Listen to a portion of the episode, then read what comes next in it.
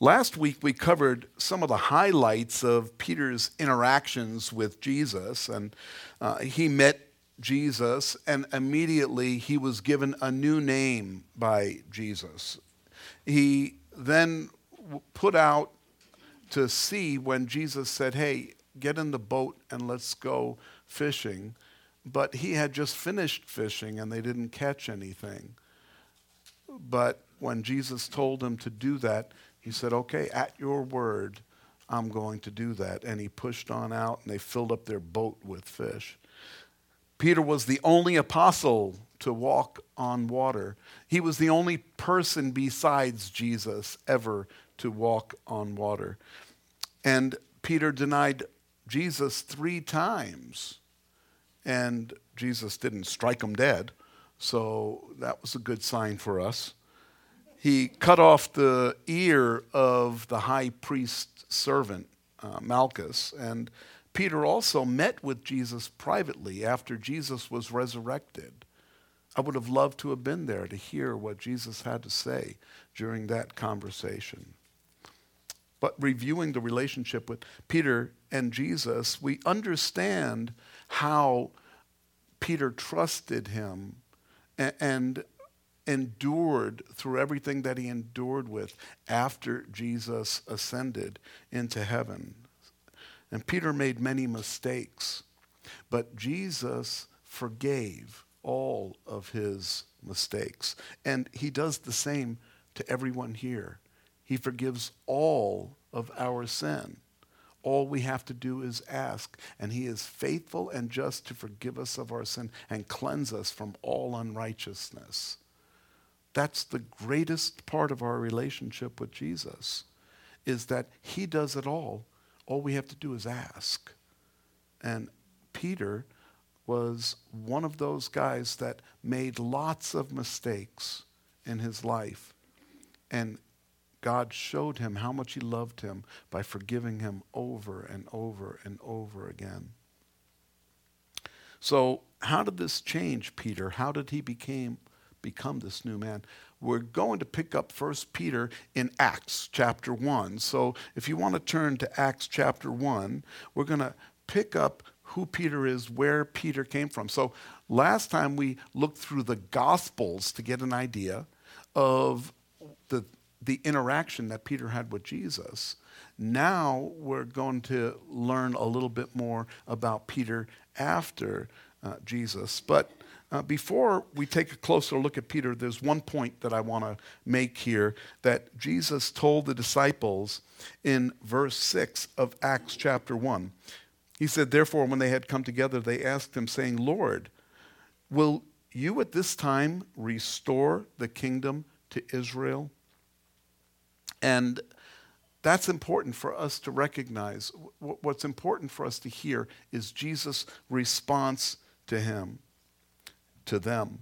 And he said to them, It's not for you to know the times or seasons which the Father has put in his own authority. It wasn't for them to know the times or seasons. Jesus isn't speaking to all Christians he's speaking to this group of Christians, these group of believers that came to him and asked him, At this time, will you restore the kingdom to Israel? It's important for us to realize that Jesus was talking about their time, knowing that none of them would be alive when he returned to the earth. That he wasn't addressing them, and everything that he was saying was not always addressed just to them. It was addressed to those who would be living in the future. And that would be us. So when he said that, he was talking to them about their lives, that they wouldn't know the times or the seasons. It's not for them to know. But Jesus said something to us. He addressed this very issue with us in Matthew chapter 24, verse 33. He said, When you see all these things, know that his return is near, even at the doors.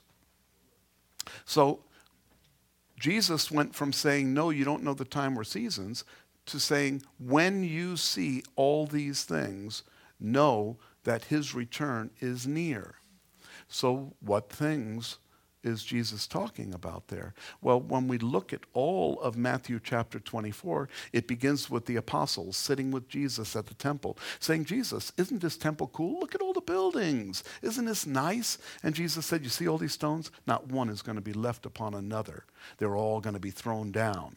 And that's exactly what happened in 70 AD when Titus came in and destroyed the temple, burned the temple down, and he got rid of all the stones. So here we see prophecy being fulfilled in 70 AD to that point. But then they ask, what will be the sign of the end of the world? What will be the signs? And so Jesus gave them the signs. He said, first, don't let any man deceive you. Right now, our world is struggling because people are out there deceiving people. And they're saying, this is who Jesus Christ is. I'm the Christ. Or we have a new Jesus. Jehovah Witnesses believe that Jesus is in a building in Brooklyn. I'm not joking. They believe that Jesus is in a building in Brooklyn. Now, I know Brooklyn. He's not there. Okay, I come from Queens. If anywhere, he's going to be in Queens, but not Brooklyn.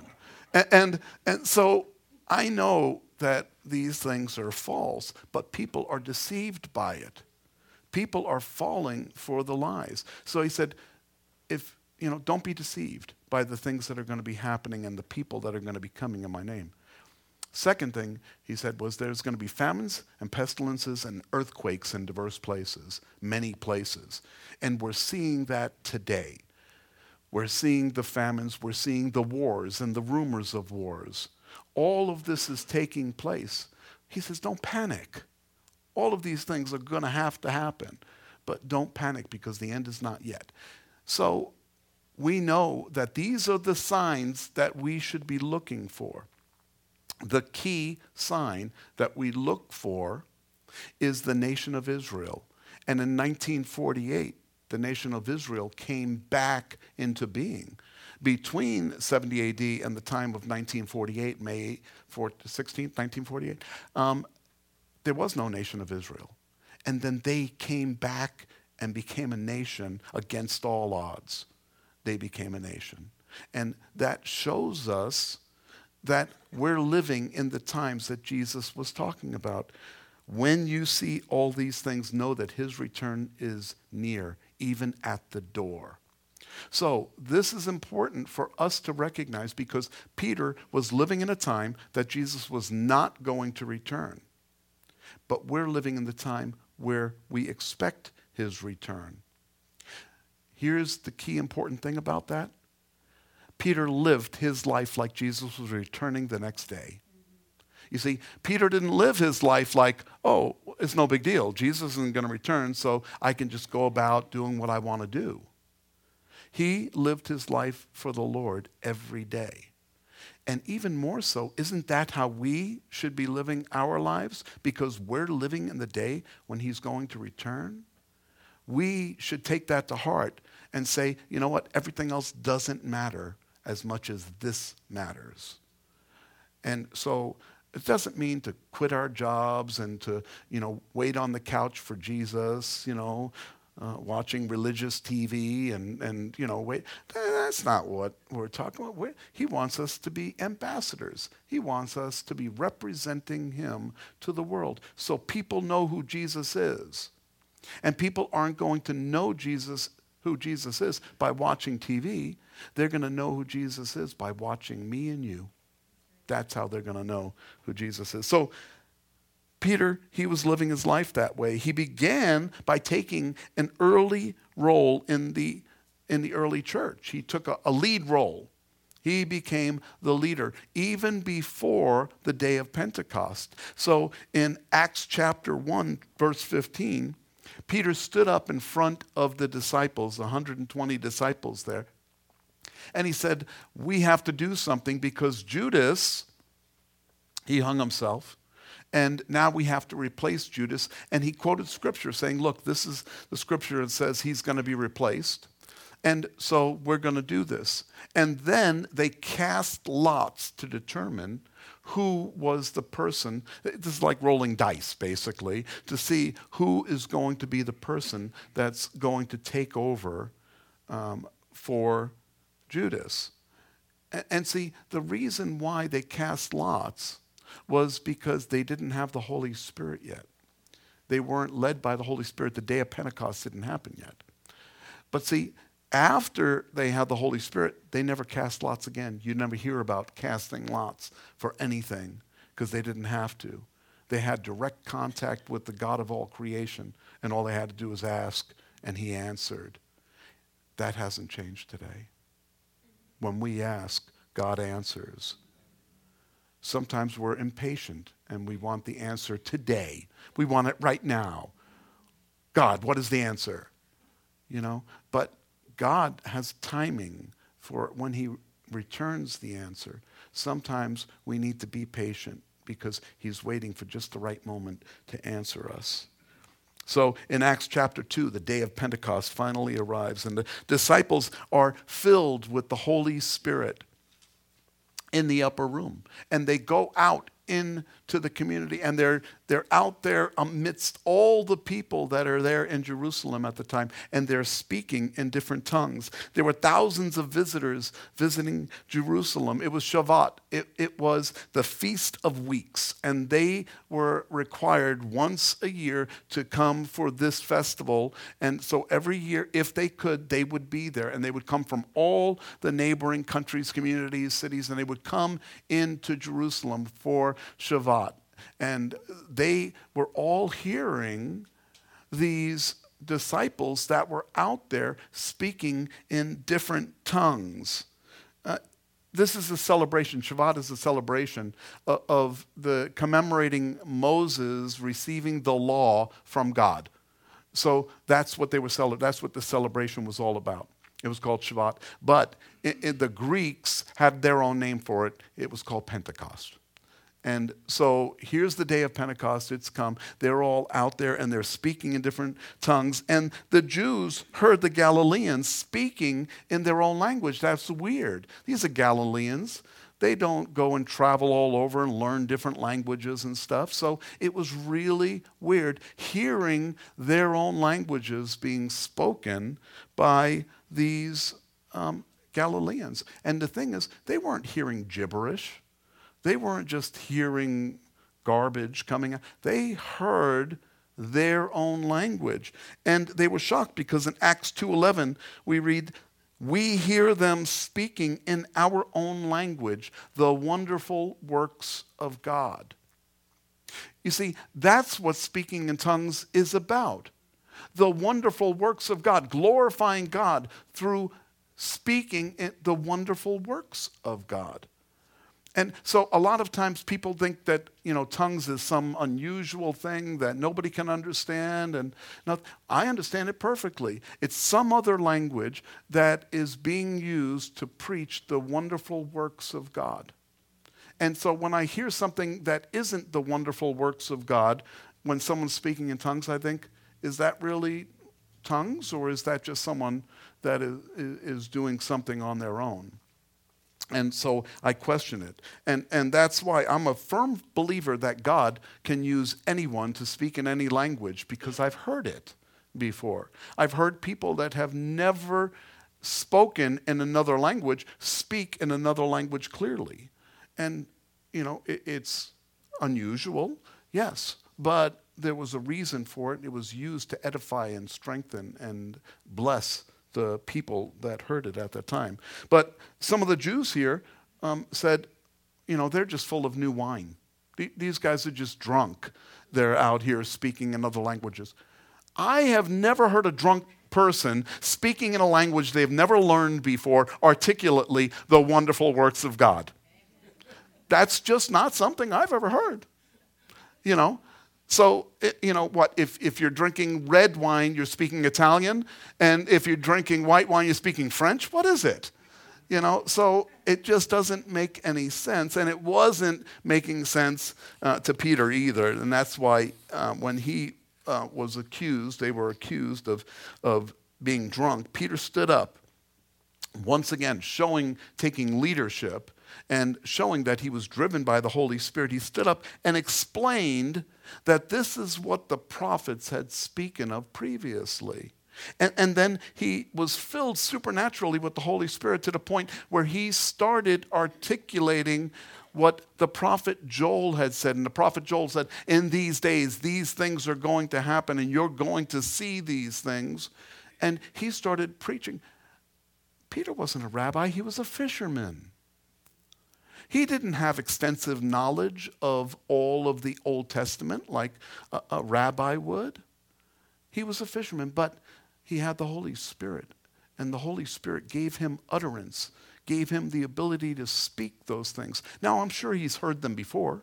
I'm sure he's read them before because he would go to synagogue. He was a good Jewish man. But he wasn't taught to repeat it, he wasn't taught to out, go out there and preach it. Same thing for you. Same thing for me. You see, I've read through the Bible many times. And I know the Bible fairly well. I'm, I'm, confident that I can find something in the Bible to apply when someone asks me something, and I'll, I know where to go in the scriptures. But it isn't because of my great knowledge or my years in Bible school or anything like that. It's because of the fact that the Holy Spirit reminds me of the scripture when the time is needed to speak and he brings to my memory the things that I've read. I've read it before. I may not have read it for years, or a year at least. And then I go through and I know exactly what it is to say because he brings it to my memory. He does that for anyone equally. Of course, we have to read it in the first place so that we have it.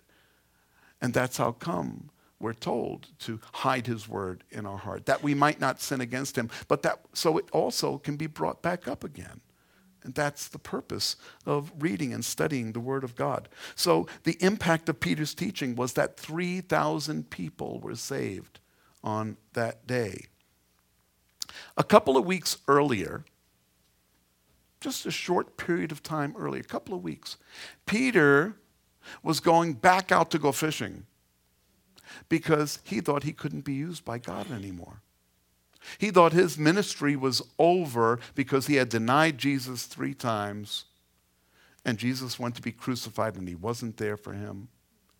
And he just felt like a loser. And even though Jesus went and met with him after the resurrection, we know that Peter just didn't feel like he was able to be used. But then, before Jesus ascended, Jesus came to him and said, Peter, do you love me?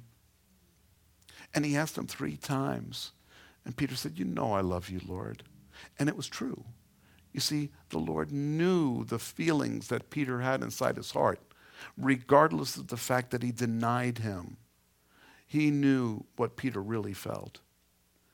And he said, Feed my sheep. And he gave Peter a mission he told Peter to feed his sheep. That was a form of restoration. That was telling Peter, you know what, regardless of how bad you've blown it, you can go out and do the work that I'm sending you to do. Go feed my sheep.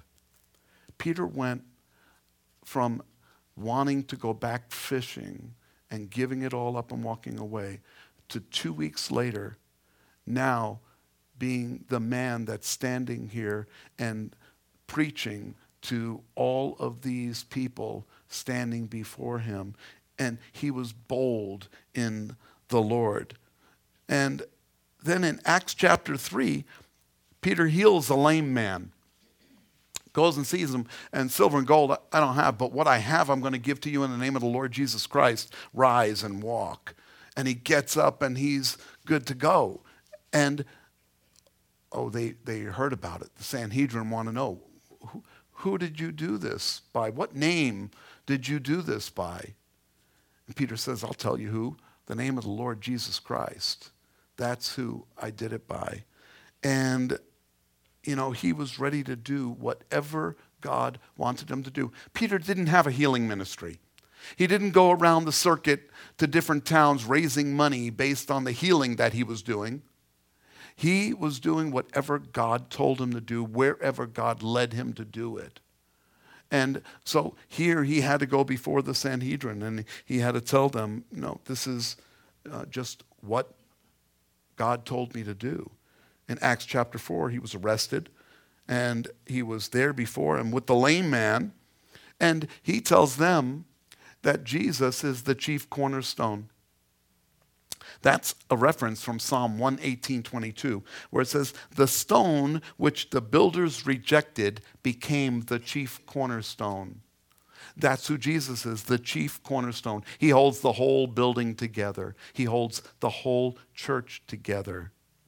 He is the rock that the church is built on. He is the chief cornerstone. But Peter didn't stop there. He tells them in Acts 4:12, "Nor is there salvation in any other, for there is no other name given among men where we much must be saved." We can't be saved by any other name, only the name of Jesus. This is boldness. This is who Peter has become. Peter has become the guy that, that the servant girl said, You're one of them. Oh, no, I don't know him. You know, he went from that to now standing before the Jewish rulers and saying, There's no other name but Jesus. Uh, that's a whole turnaround there. And it's not because Peter was such a great guy, it was because we have such a great God. And he decided to use Peter to reach out and do this. So, this remains true today. There is no other name under heaven by which we must be saved. No other name. And so we can stick to that truth. It's true then, and it's true now, and it will be true forever. So Peter wasn't concerned with the arrogance of the, the Sanhedrin either. Uh, here was a lame man, he was healed right before their eyes, and he's standing there with them. He's like, okay, what do you got to say about that? And the Sanhedrin realized, we, there's nothing we can say. But here's what the Sanhedrin realized in verse 13 of chapter 4 of Acts. Now, when they saw the boldness of Peter and John and perceived that they were uneducated and untrained men, they marveled and they realized that they had been with Jesus. And seeing the man who had been healed standing with them, they could say nothing against it. There was the evidence.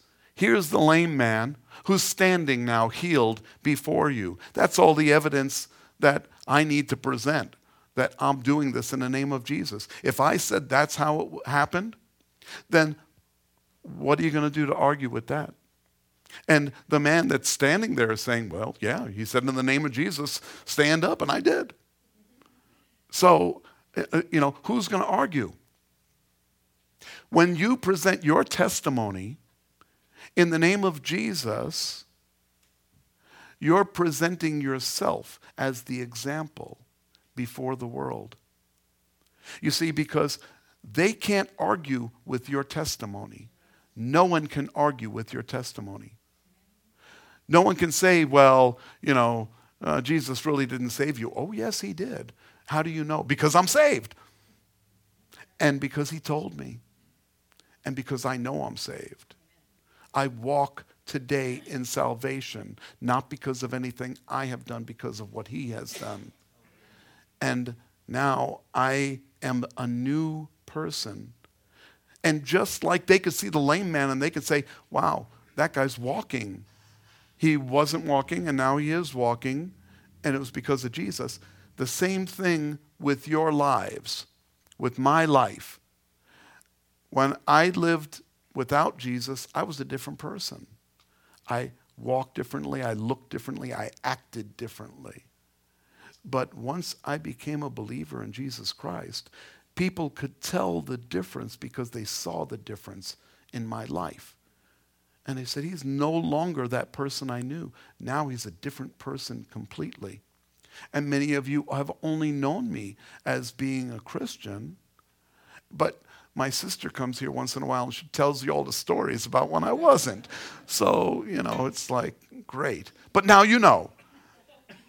And I didn't pay her to say those things. It's, it's all true.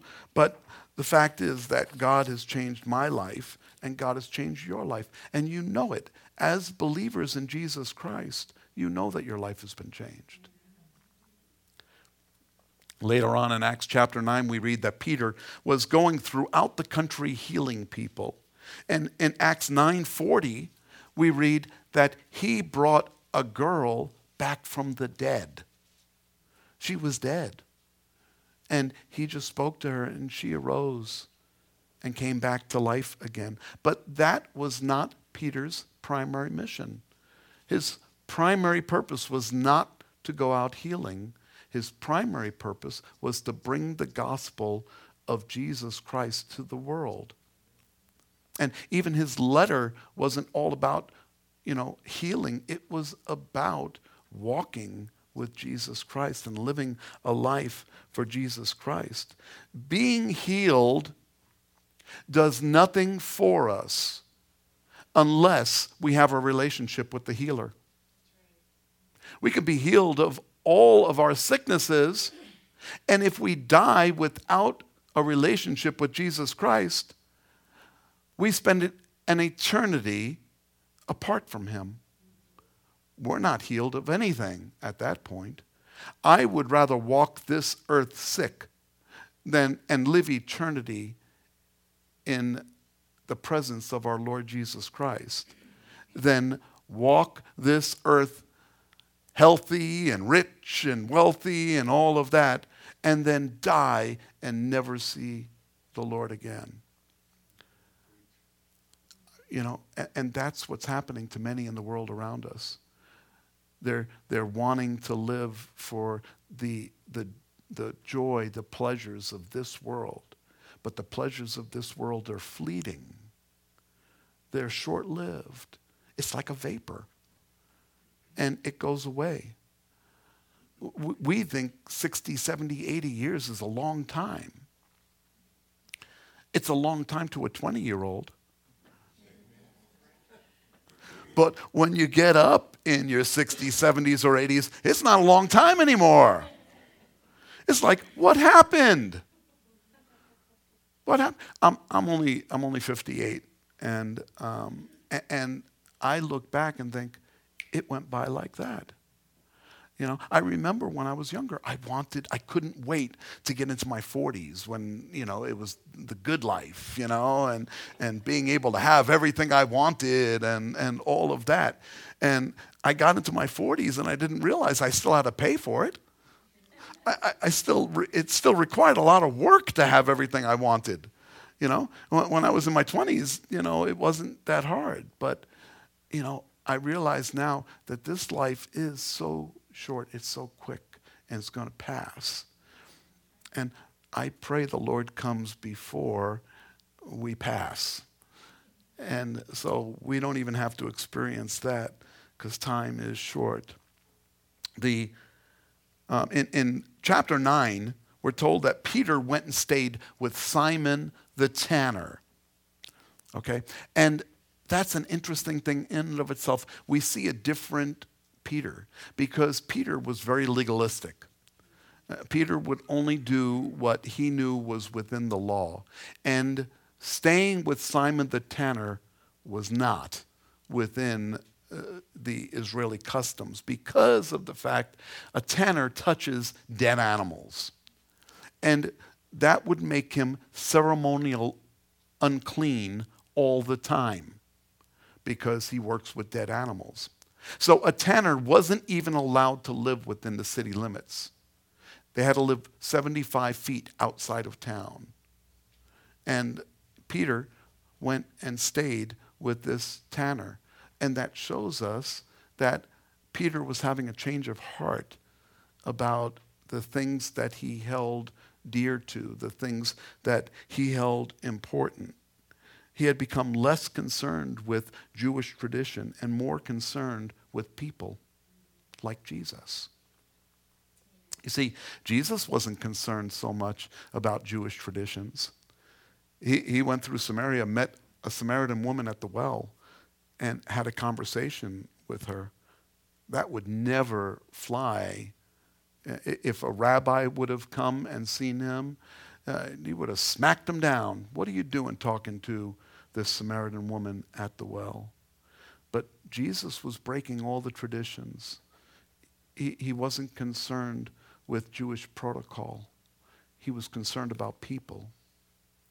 And, and that's what we should be concerned about. As Christians, the most important thing we can do is share the gospel even with people we don't like.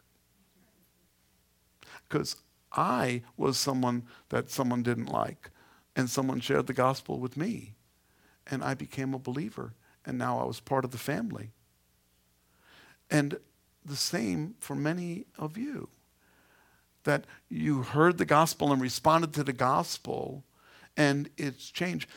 Everything has changed. Your, your view of life has changed. When you watch the news, people that have no hope are bothered by the news. But we as believers watch the news and say, oh, yeah, that's in the Bible. Yeah, we heard that was going to happen. We know these things are, are they're, they're, they're not current events. They were written about thousands of years ago. This isn't something new for us.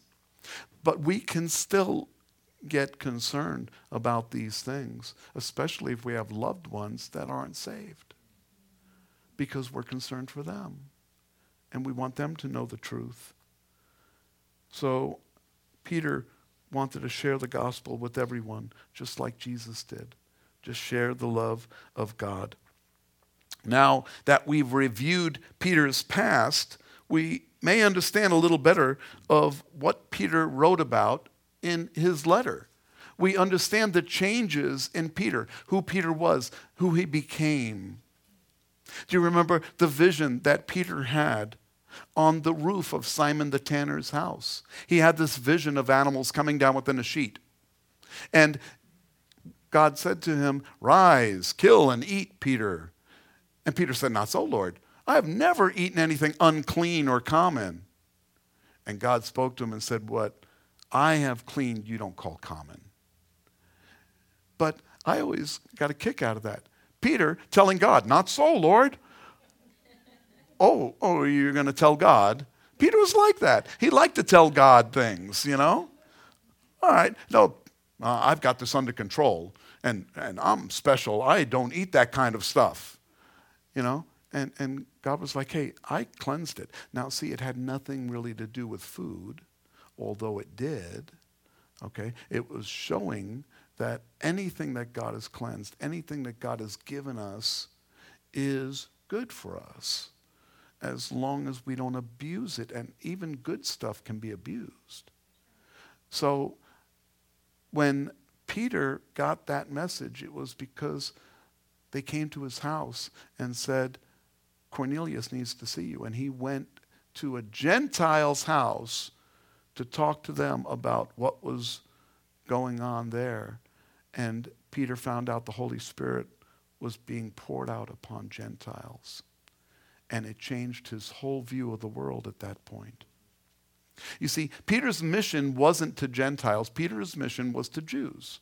That was his ministry. Paul's ministry were to the Gentiles. And so Peter needed to see the evidence that Gentiles were also welcomed into the church just like the Jews were. And so now there was no dividing wall it was open to everyone that came. And he couldn't deny it because he saw the Holy Spirit poured out on Gentiles.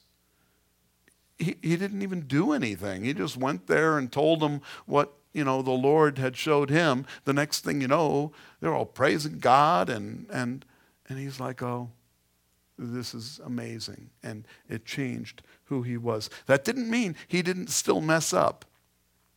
Remember, Paul had to call him out when he went among the Gentiles and he was eating with them, and the Jews were coming from Jerusalem. And he heard about it, and so he left the Gentiles. He didn't want to go eat with them because he didn't want the Jews from Jerusalem to see him eating with the Gentiles. And Paul called him out and said, You hypocrite. And Peter was like, Oh, yeah, I am. I'm being a hypocrite. See, Peter still made mistakes. Even though he was filled with the Holy Spirit, he made mistakes. And I'm sure when he was doing that, the Holy Spirit was inside of him saying, Peter, what are you doing? What are you doing? Have you ever had that happen? The Holy Spirit speaking to you, saying, What are you doing? Why are you doing that? It's not good for you. That's why God gave us the Holy Spirit, so that we could tell right from wrong, so that we could tell good from bad. He gives us discernment. He lives with us daily. And so when we hear something, we can discern whether or not what we're hearing is right or wrong. And the closer we are walking with the Lord, the better we know His Word, the more receptive we are to the Holy Spirit instructing us and giving us direction. I think that's where Peter was. That's where his life was at this point. So now we've reviewed his past and we're going to understand a little better um, what you know Peter was writing to us. Today's message is titled "You've Got Mail." So we begin our study through 1 Peter with chapter 1 in verse 1.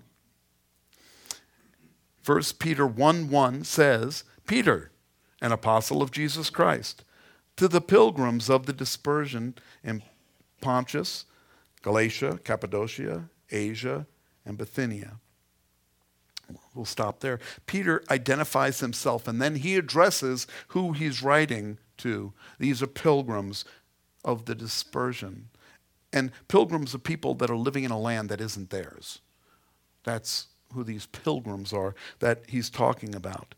The dispersion was the exodus of the Christians that were leaving Jerusalem because they were under persecution for leaving Judaism and going to Christianity and they were, there was a lot of persecution there. But there was other persecution going on at that time also. Paul writes about it in his letters. See, there was persecution going on in the outlying cities that Paul was out there ministering in. And those people, many of those Christians, were fleeing also to the outer regions. And so here in these regions, they had Christians that were Gentile Christians, and there were Christians that were Jewish Christians. And this was who they were in the dispersion and the diaspora. And they're in this area. And Peter is writing to them. Paul also wrote to them. This letter was written about 60 AD, somewhere about there. And so Paul had written many of his letters, and they had been out there in the church.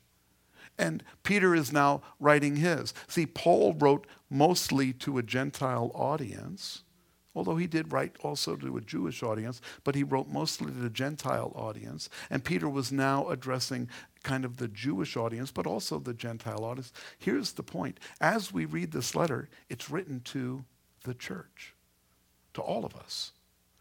All of us can apply these things. Jews were no longer Jewish Christians. Gentiles were now Gentile Christians. They were all Christians. It didn't matter where they came from who they were. We were all believers in Christ. And so Peter identifies himself and he says, I'm writing to you guys. And we can take this upon ourselves because he's writing to us too. The big question I have here is where did people, Peter go to Bible college? I mean, where did he get all this information? And, you know, he's out there teaching all of this, writing this, and he never went to Bible college. He's writing the curriculum for Bible college right now. That's what he's doing. He's penning this letter, and this letter will become what the instructions are for all of us living our lives for Christ. It's the first curriculum that was written out there between Paul and Peter Matthew, Mark, Luke, and John. People are impressed with abbreviations following people's names. They, they like to see all of the, the, the different, you know, you know, different titles that people have after their names, you know, especially when it comes to cemetery. I mean seminary. Uh, and, and, they, and they graduate from seminary and they have these titles and these names. And, you know, it, it's not an education that gives us the ability to preach the gospel. It's Jesus Christ and the scriptures that he gave us through the Holy Spirit. That's what enables us. It's not titles, it's not education, it's none of that. Now, I'm not saying it's not, those things are bad. Those things are good. It's good to get an education in these things. But if it's not based on scripture, then it's just man's interpretation of what took place. And I always go back to the scripture. I don't want to hear what man has to say about it. I want to hear what God has to say about it. And so I'm going to go to the scripture and I want to hear what God has to say about this. And then when I'm sure I understand what God has to say, then I feel confident in what I have to say. Because I didn't come up with this stuff, God did. I'm just plagiarizing. I'm just, I'm making all this stuff from what God told me. But I know that Peter was struggling with that too. He had a relationship with Jesus Christ. He walked with him, he talked with him, he heard him. He knew what Jesus wanted because he lived with him on a day to day basis. We have that same opportunity. As Christians, we live with Jesus on a day to day basis, and we can listen to him every day of our lives. We can hear what he has to say. When I was raising my kids, I talked to them all the time about many different topics. And now that they're raised, they're out, they're living on their own, I realized they weren't listening to me at all. I wish I wrote a book for them. So I can say, page 182. Didn't she get what I. No. You know, but it doesn't matter. We can be the same way with the Lord we have His Word. But do we walk on our own thinking that, oh, well, I got an understanding of what Jesus wants, but He doesn't know what it's like living in this world? Oh, yes, He does. Because He's been here, done that. He's been persecuted by the very creation that He created. So, main problem I have with what goes on in, in seminary and, and religious organizations is that they're trying to take the Bible and water it down by saying that the Word of God is metaphor, that the scriptures are metaphor. And some of them are. They're metaphor when they're written as metaphor. But as far as what I read, the Bible is literal. Jesus gave us a literal understanding of what he gave his life for, what he came into this world for, what the whole purpose of life is from Genesis 1 1 all the way to the end of Revelation. He gave us all of these scriptures so that we can know the truth. And it's literal. Now, when it's poetry, it's poetry. Read it as poetry. But most of it is literal, and we need to take it that way. When they were being, um, I'm on the wrong page, sorry. When there is confusion with the scriptures, we compare scripture to scripture. And that's how we combat confusion. If scripture contradicts scripture, we're reading something wrong. We're interpreting it wrong. So we need to look at Scripture, compare it to Scripture, and when Scripture and Scripture match, then we know that we are in the right understanding of what Scripture is saying. There's no contradiction. We have a true understanding. Peter was writing to ensure that those who left Jerusalem and those who left the other areas and they were in this area of diaspora, he was writing to them to make sure that they were still founded and grounded in the word of Jesus Christ, that they understood the gospel and that they were living according to the gospel, that they weren't being deceived, distracted, and misdirected. There were lots of other theologies that were out there. There was Gnosticism that was really big during that time. And people were being drawn away by Gnostics. But Peter was out there writing along with Paul to set everything straight again. We can apply the teaching of Peter to our own lives because we're living in a time of dispersion also. This is a time where anything goes. People are rewriting the scriptures because they're uncomfortable with what the scripture tells us. If the scripture tells us something that makes us uncomfortable about the events, the people, the things that are going on in the world, then it's always going to be that God is right and we're wrong.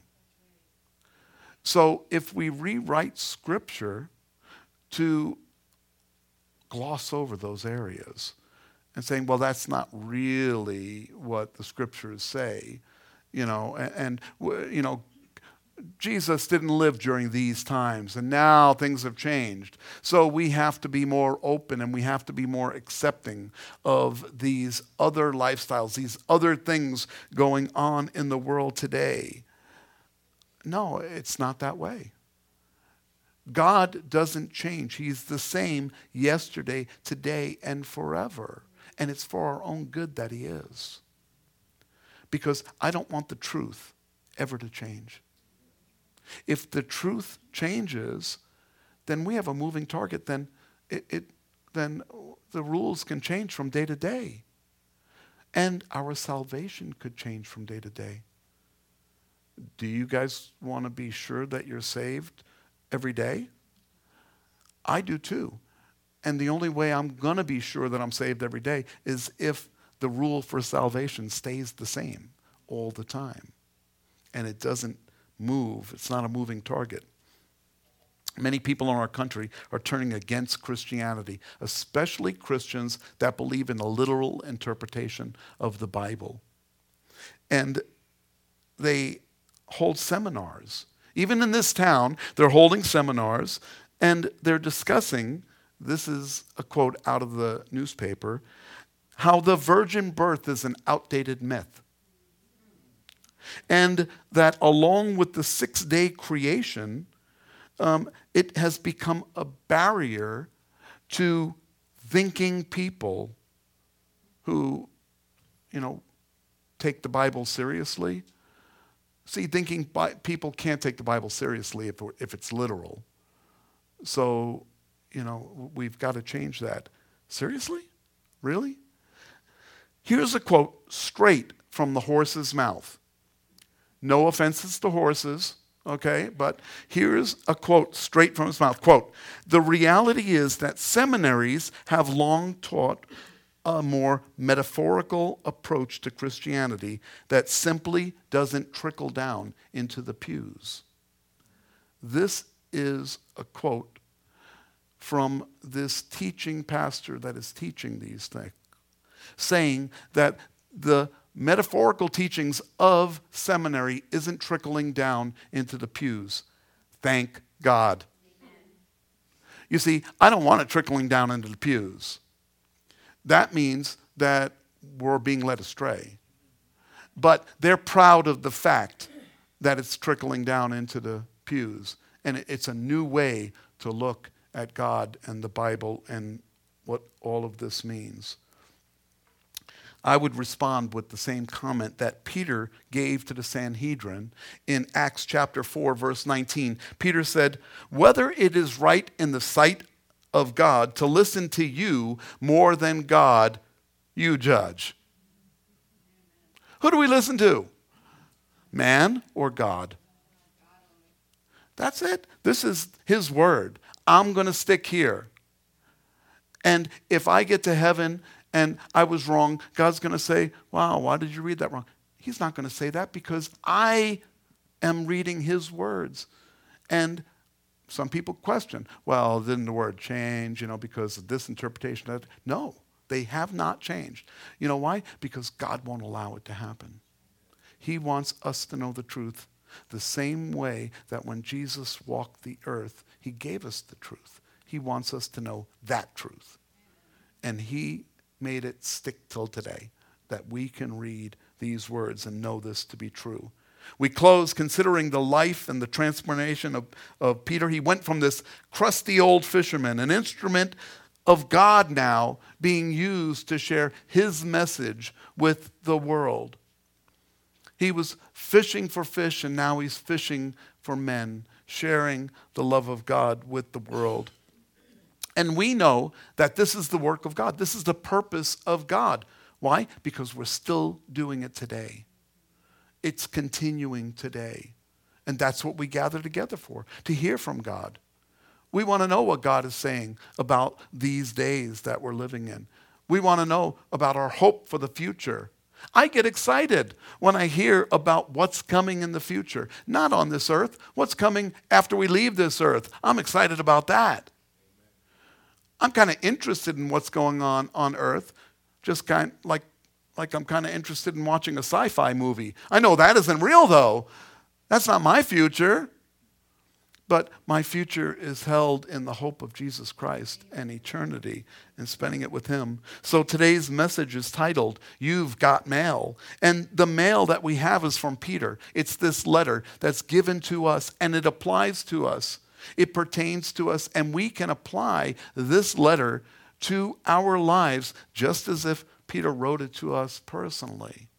We can take this letter and make it work for our lives. And I hope we can glean from Peter and from his life and from the things he went through and from the teachings that he's going to teach us. I hope we can glean from these things. And I pray that we not only glean from the letters, but we can apply them to our lives. That they change us. Now, it's not the letter that changes us, it's the Holy Spirit. But we know the Holy Spirit was instrumental in writing this letter. That's where Peter got the words from, through the Holy Spirit. And so we are empowered by the Holy Spirit to take these words and make them part of our lives. Amen?